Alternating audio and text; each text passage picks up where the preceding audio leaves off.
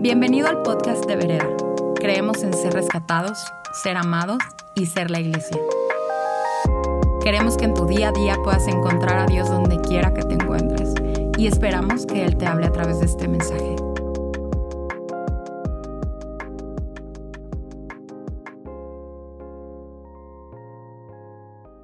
Hoy tenemos una serie nueva que empezamos, una serie nueva que abrimos, una nueva forma de experimentar a Dios y quiero dejarte con este pensamiento.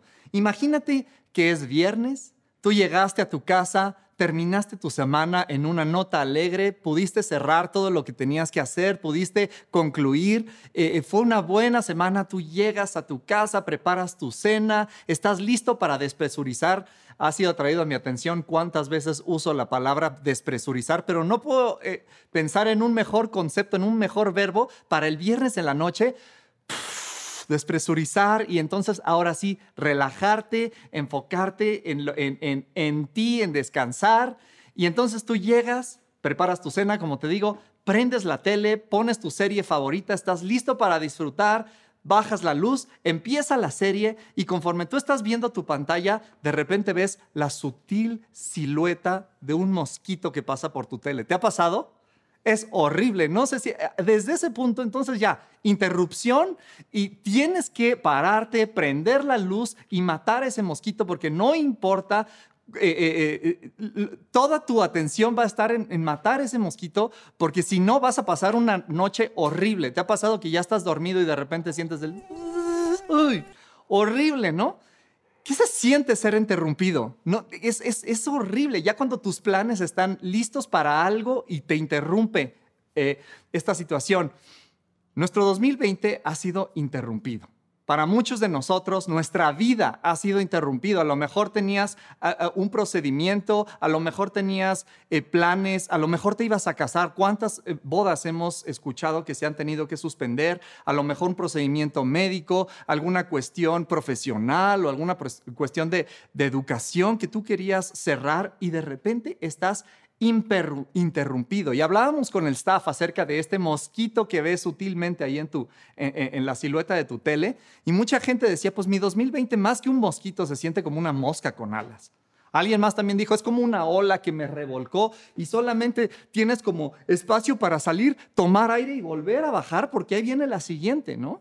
Y hoy comenzamos esta nueva serie que se llama Interrupciones Divinas. Y como dijo mi amigo Walter, me encanta, y cito a mi amigo Walter, una vida interrumpida por Dios es una vida privilegiada. Esta serie la vamos a manejar un poquito diferente en esta cuestión.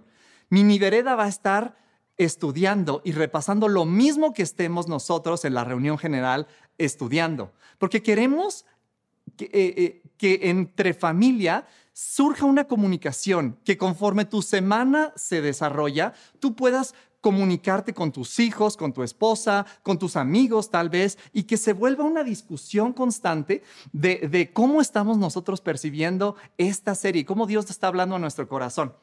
Quiero, piensa en esto. Abraham, allí súper feliz en Ur, este, desarrollando su vida, él no tenía necesidad de mejorar, él ya estaba bien, él no tenía necesidad de que Dios le prosperara, ya era próspero y de repente hay una interrupción en su vida en sus costumbres, en su tierra, en su casa, en su familia. ¿Y qué hay del otro lado de esa interrupción? Hay una descendencia poderosa y una tierra prometida. ¿No? Fíjate en esto, José ahí feliz estrenando su chamarra de colores, va con sus hermanos a, pues no a presumir, pero nada más a enseñarles, mire nada más lo que me regaló mi papá y de repente su vida es interrumpida en su estatus de consentido. ¿Y qué hay del otro lado? Hay poder e influencia para alimentar a una tierra cuando había hambre. Moisés, el príncipe de Egipto, de repente es interrumpido en su vida, esa, comodidad que tenía él como príncipe, viviendo en el palacio, de repente se va a vivir al desierto y ahí en medio de, estar pastoreando ovejas, de repente es interrumpido por una plantita que se está quemando pero no se quema. ¿Y cuál es el resultado de ponerle eh, eh, atención a esa interrupción? Libertad a más de dos millones de personas, un pueblo liberado. Noé, eh, a la mitad de, una, tierra como la nuestra, donde no estamos cerca del mar, y de repente es interrumpido en sus planes de vida, diciéndole, construyan arca. Pero ¿cómo? No, no hay ni siquiera mar aquí. ¿Y cuál es el resultado? ¿Qué hay del otro lado? Un nuevo comienzo, redención. Y quiero nada más que pienses en lo siguiente. Para ninguno de ellos, este fue su, primer, su primera opción. Para todos ellos, esta fue una interrupción. Pero para todos ellos, el resultado fue una mejor opción. Para nadie era su primera opción, pero para todos los que pusieron atención fue una mejor opción. ¿Por qué? Porque una vida interrumpida por Dios es una vida privilegiada. Dios nos quiere invitar a ver qué hay del otro lado. Por otro lado, eh, hay otras historias de personas que experimentaron una interrupción, pero no le quisieron poner atención. Sansón, un hombre destinado para servir a Dios, pero un hombre que también era pues como decimos aquí en México, ojo alegre, ¿no? Y hay una interrupción a su diversión y no le quiere poner atención, una invitación a ser llamado y no le quiere poner atención. ¿Y qué hay del otro lado? Fuerza y capacidad desperdiciada en esclavitud y vergüenza. Judas, ¿te has puesto a pensar que Judas tuvo la misma exposición a las palabras de Jesús que los otros once discípulos? Los otros once discípulos fueron invitados a dejar sus redes, así como él fue invitado a seguir. Todos tuvieron esa misma revelación de Jesús, pero él decide que esa interrupción ve más allá su necesidad y su provisión. ¿Y qué hay del otro lado? Traición y muerte, insatisfacción. Ya vimos entonces que nuestro 2020 ha sido brutalmente interrumpido, agresivamente interrumpida. Pero Dios usa interrupciones para obtener nuestra atención, porque Él quiere no solamente es un Dios malo que dice, ajá, ya veo perfectamente tu juego, pues te voy a interrumpir, así como nosotros cuando interrumpíamos el caminito de las hormigas. No es Dios así un malo poniéndole un caminito, una varita a nuestro camino de hormigas. Él lo que quiere es invitarnos a ver con Él qué hay del otro lado. El día de hoy vamos a estar estudiando la vida de Jonás. Y vamos a leer Jonás 1, eh, del 1 al 3. Dice, el Señor le dio el siguiente mensaje a Jonás, hijo de Amitai levántate y ve a la gran ciudad de Nínive, pronuncia mi juicio contra ella, porque he visto lo perversa que es su gente. Entonces Jonás se levantó y se fue en la dirección contraria para huir del Señor. Descendió al puerto de Jope, donde encontró un barco que partía para Tarsis. Compró un boleto, subió a bordo y se embarcó rumbo a Tarsis. Escucha esto, con la esperanza de escapar del Señor. Yo el día de hoy deseo que estas palabras puedan ser plantadas en nuestro corazón y podamos entender cuál es el mensaje que Dios nos está dando con estas interrupciones. Vamos a orar. Señor, yo te doy gracias por tu palabra, que es verdad. Yo quiero darte gracias, Señor, porque el día de hoy tú estás presente en nuestra vida, Señor. Y tú no eres un Dios malo que viene a interrumpir nuestra vida. Tú quieres invitarnos a, a poder ver contigo qué hay del otro lado de esa interrupción. Te damos gracias, Señor, por tu presencia, por tu amor, por tu misericordia. Y, Señor, habla que estamos listos para escucharte. Ponemos la tierra de nuestro corazón lista para que esta semilla caiga. En el nombre de Jesús, amén. Jonás, ¿qué es lo primero que escuchamos cuando, que pensamos cuando escuchas Jonás? Lo primero que escuchamos generalmente es el gran pez, ¿no? Esta es la historia de un gran pez que se traga a un hombre. Y muchos nos podemos quedar ahí atorados en el gran pez. Yo me acuerdo que la discusión cuando yo iba en la, eh, en la iglesia infantil era, no era una ballena, era un gran pez. No era un gran pez, era una ballena. Eh, eh, podemos quedarnos perdidos en el gran pez o podemos ver un gran Dios que nos invita a ver qué hay del otro lado. Jonás quiere decir paloma, es un mensajero, ¿no? Es, una, es un profeta. Estamos hablando de una persona que sabe escuchar la voz de Dios, que tiene una relación con Dios. Y este libro es como, como raro porque la persona que Dios usa para hablar está enojado con Dios, la persona que, las, las personas o el pueblo que está actuando mal finalmente se arrepienten. Es como todo, todo raro, todo al revés, ¿no? Pero en esta ocasión, Jonás percibe la palabra de Dios como una interrupción. Y quiero eh, resaltar la palabra percibe como una interrupción, ¿no? Levántate, Jonás, y ve a Nínive.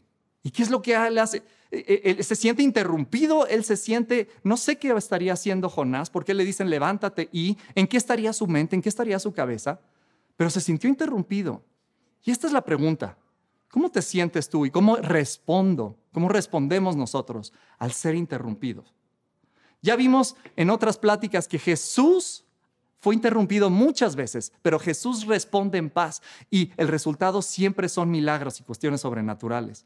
Jesús responde en paz buscando la voluntad de su Padre. Un alma ansiosa reacciona a una interrupción en estrés, buscando obtener el control, ¿no? ¿Cómo respondo yo al ser interrumpido? Levántate y ve a Nínive. ¿Qué significa Nínive? Nínive significa aquella cosa que Dios nos está, nos está pidiendo hacer, pero nosotros no queremos hacer. Aquel lugar que Dios nos está pidiendo ir, pero nosotros no queremos ir. ¿Cuál es tu Nínive? ¿No? ¿Qué significa? Y, él dice, levántate y, y, ve a Nínive. Y él se levantó y fue a Tarsis. ¿Qué significa Tarsis? Tarsis literalmente significa jaspe amarillo. Es único, es diferente, es atractivo. ¿Sabías que en Egipto el jaspe amarillo es un símbolo de prosperidad y comodidad? Tarsis significa eso, significa seguridad, tranquilidad, comodidad. Ese es el lugar al cual tú prefieres ir para darle la vuelta precisamente a Nínive. ¿Y cuál es tu Nínive? ¿Qué te está llamando Dios a hacer? ¿A dónde te está llamando Dios a ir? Y bueno, y todos, e, e, esta es la historia de Dios y Jonás, pero esta es la historia de Dios conmigo, todo el tiempo, ¿no? Hay Dios, yo, un Nínive, un Tarsis. ¿Cuál es mi Nínive? ¿Qué es lo que Dios me está pidiendo? Todos estamos llamados a la gran comisión. Vamos y hacemos discípulos, por supuesto, siempre hay, pero cuando escuchamos a veces Jonás se fue a Nínive, nosotros nos empezamos a pensar, ¿será que yo tendré que ir a África? ¿Será que yo tendré que ir a la selva, a la candona? ¿Será que yo tendré que ir? Tal vez sí y tal vez no, pero siempre estamos llamados a ir a nuestro corazón, a buscar. Tal vez nuestro Nínive es tratar con un comportamiento que tengo que cambiar. Tal vez nuestro Nínive es ir con una persona que tengo que perdonar y no seguir este, agarrado con resentimiento. Tal vez nuestro Nínive son actitudes que Dios quiere corregir en nuestra vida. ¿Y cómo reaccionamos a nuestras interrupciones? Jonás eh, eh, reacciona eh, seguramente como, como decíamos hace rato, como estar ya listo, relajado, prendiendo la tele y de repente ver un mosquito que te hace tenerte que levantar y prender la luz y quitar tu cena y moverla. ¿Qué, cómo reaccionamos nosotros a las interrupciones? Fíjate, Jonás tiene una respuesta muy interesante. Hay cuatro acciones que muestran la brújula de su corazón. Dice que él recibe el mensaje, ve a Nínive y él se levanta. Y vamos a verlo, vamos a imaginarnos nosotros como una tercera persona viendo a Dios que le habla a Jonás diciéndole, mira, le está diciendo, levántate y ve a Nínive. Y dice que él se levanta y empieza a caminar. Hasta ahí nosotros podríamos pensar en nuestro corazón en factores externos, está obedeciendo, ¿no? Pero dice que él bajó a Jope. Fíjate, bajó a Jope, encontró una nave, pagó su pasaje y subió a bordo.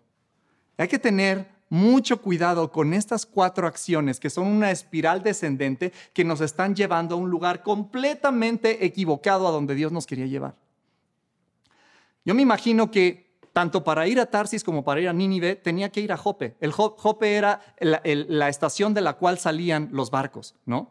Entonces él va y me imagino a Jonás caminando hacia Jope diciendo, ¿qué voy a hacer? Dios me está pidiendo esto, pero la verdad es que no quiero, no, no, no me veo, tengo estas, estas cuestiones en mi mente, en mi corazón que me están limitando, que no, no, me, no puedo hacer lo que Dios me está pidiendo hacer. Pero él sigue caminando y va a Jope y encuentra una nave y paga su pasaje y sube a bordo.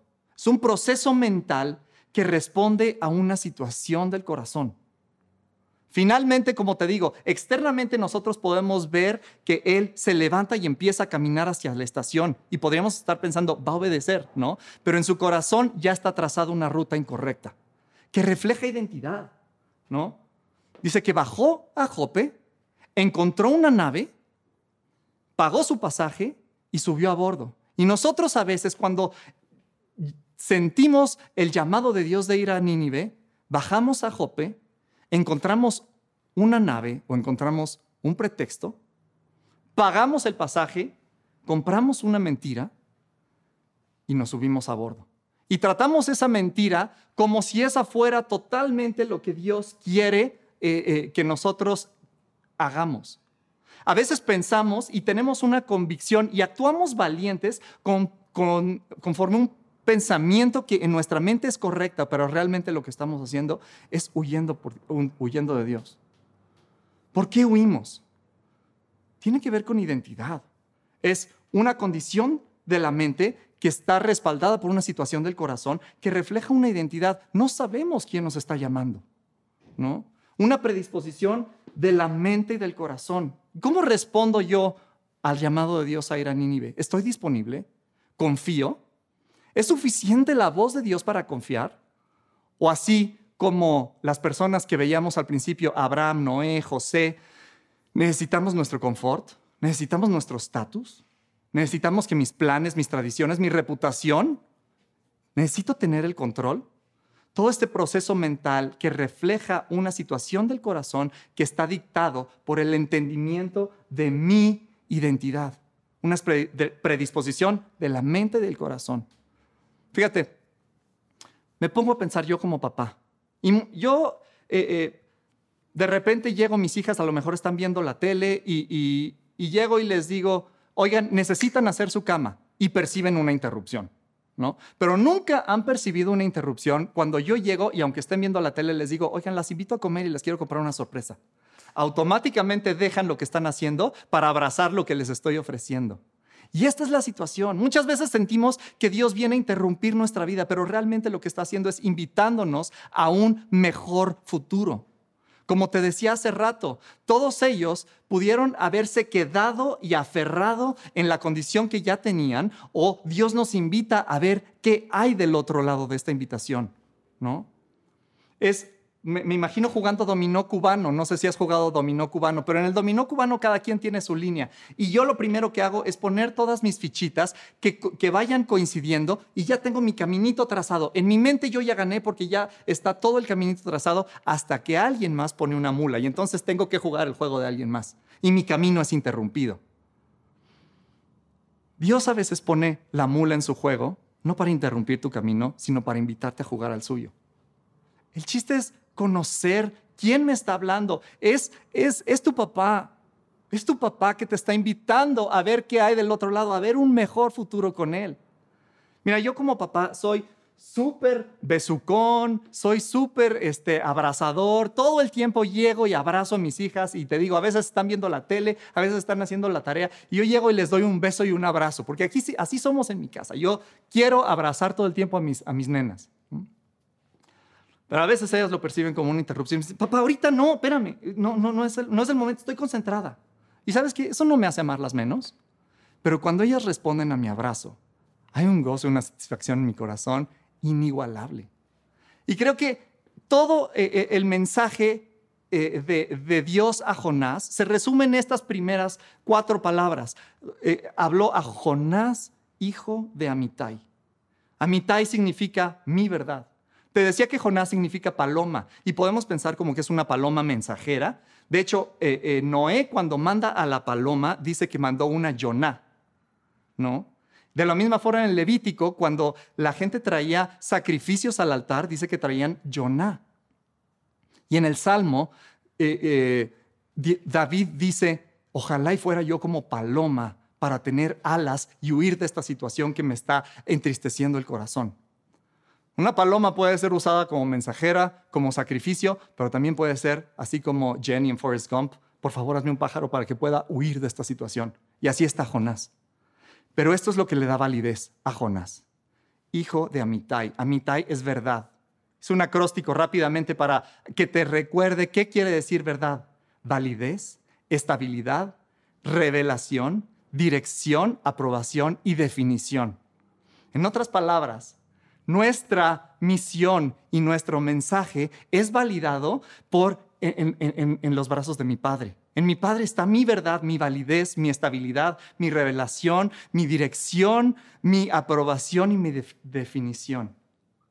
Esta salvaje interrupción no es más que una amorosa interrupción. Y esto es con lo que yo te quiero dejar. ¿Cómo respondo cuando me siento interrumpido?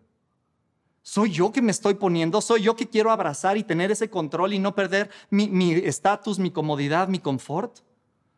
Yo quiero aprender de Jonás y no quiero dirigirme a Jope con un pensamiento en mi cabeza diciendo, "Eh, esto, esto es una interrupción a mi vida. Yo ya tenía todo trazado. Yo el día de hoy quiero confiar en mi papá. Mira, el día de hoy es el día del padre y creo que el mejor regalo que le podemos dar a nuestro papá es decir, sí, confío en ti. Vengo delante de ti, no me quiero meter yo en nuestro camino y que todo ese deseo de yo tener controlada la situación, yo sé que si tú la controlas puede ser mucho mejor que si yo la controlo. Te dejo con el Salmo 139, el corazón de David, que dice tres palabras muy importantes. Examíname, pruébame, señálame, guíame. Examina mi corazón. Estamos hablando de que esta cuestión es una situación del corazón y de la mente. Examina mi corazón. Prueba mis pensamientos. Señálame cualquier cosa que se esté interponiendo entre ti y yo y guíame por el camino de la vida eterna. Yo te invito a que el día de hoy bajes tu, guardia y le digas a Dios sí, no a una interrupción, a una invitación. Porque Él quiere llevarnos a ver qué hay del otro lado. Y siempre el otro lado es mucho mejor. La presencia de Dios está llegando a tu casa. La presencia de Dios está ahí ya trabajando en tu corazón. Y Él te está diciendo, ¿confías en mí? No te está diciendo, ve a hacer tu cama. Te dice, ve, te invito a comer, te quiero comprar una sorpresa. Respondemos diciendo, sí, el futuro contigo es mucho mejor que el futuro sin, sin ti. Respondemos en adoración. Esperamos que este mensaje haya aportado mucho a tu vida. Puedes buscarnos en redes sociales como vereda.mx. Gracias por escuchar y te esperamos en nuestros servicios del domingo.